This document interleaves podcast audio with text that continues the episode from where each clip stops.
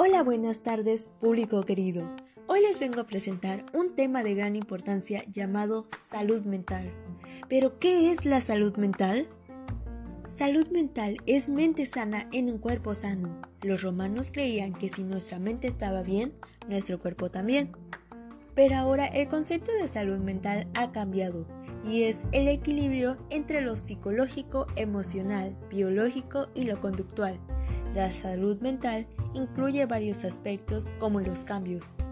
Sabemos bien que los seres humanos estamos en constante cambios. Querramos o no, siempre seremos el resultado de las personas que nos llevemos más. Los cambios no siempre son resultado bueno, hay cambios positivos y negativos. Pero todo depende de nosotros, de nuestras experiencias y lo que nos influye a nuestro alrededor. Salud mental también es un equilibrio de las emociones para vivir bien, donde no hay que depender de otras personas. Si no hay una salud mental, nos vamos a enganchar a cosas que nos hacen daño. Por eso nosotros debemos empezar a hacernos responsables de nuestros actos y así vamos a vivir mejor. Debemos medir las consecuencias de nuestras acciones, recordar siempre que debemos de ser observadores para analizar e identificar bien lo que queramos para nosotros. El bienestar también influye en la salud mental ya que es una combinación de sentirse bien y de tener realmente sentido alguna actividad que nos guste o apasione, además de mantener buenas relaciones interpersonales. Siempre debemos de recordar que los factores que influyen en el bienestar serán 1. Autoaceptación. Esto indica tres conceptos más que es autoimagen que significa la percepción que sentimos con nosotros. Autoconcepto es lo que piensas de ti mismo. Autoestima es el amor y el valor que te das a ti mismo. 2. Propósito de la vida.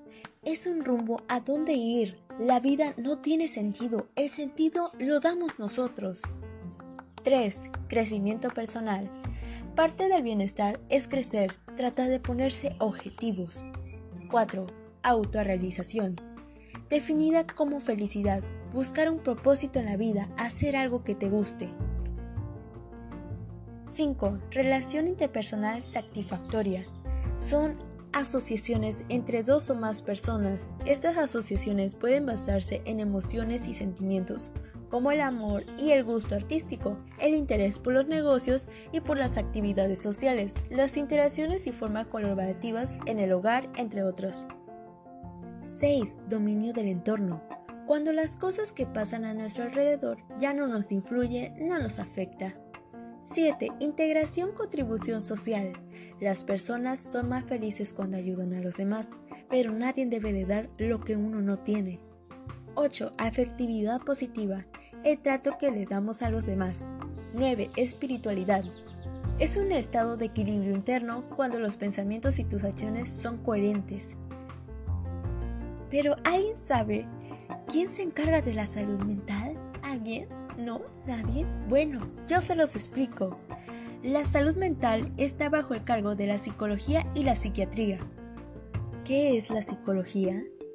Antes el significado de psicología era una ciencia del estudio del alma, pero ahora cambió y ahora es el estudio de la conducta humana y los procesos mentales, memoria, aprendizaje, razón, etc son las personas que estudian una licenciatura en psicología y se van a tratar a los pacientes a través de teorías. La psiquiatría es la especialidad médica que estudia las enfermedades mentales, sus tipos, causas, cursos y tratamientos. Es estudiada por los médicos con los conocimientos de la psicología, pero tiene carrera en medicina y se puede medicar. Cuando una enfermedad mental llega a nivel severo, se le llama al psiquiatra porque ya necesita medicamentos para controlar su conducta y muy pocas personas saben que la enfermedad mental no se cura, pero se puede tranquilizar. Tranquilizar los síntomas, más no la enfermedad. Pero no solo utilizan medicamentos, también utilizan diferentes métodos, pero los dos más conocidos son 1. Aromaterapia. Es un tipo de tratamiento alternativo que emplea aceites esenciales o líquidos aromáticos de plantas, cortezas, hierbas y flores, los cuales se afrotan en la piel, se inhalan, se ingieren o se añaden al baño con el fin de promover tanto el bienestar físico como el psicológico, porque los aromas hacen que el cuerpo se relaje a través de ciertos aromas muy bonitos. 2. Musicoterapia. Es una terapia que utiliza la música para mejorar el equilibrio de salud y bienestar del paciente. Por años, estas dos terapias se han llevado a cabo por los chamanes.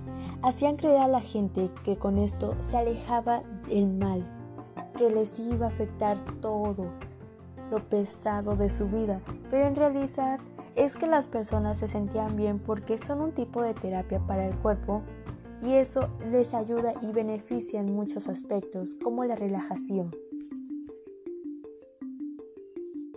Muchas gracias por escucharme y recuerden, puedes seguirme para escuchar más datos curiosos. Soy Karen González Moreno y este es tu programa favorito.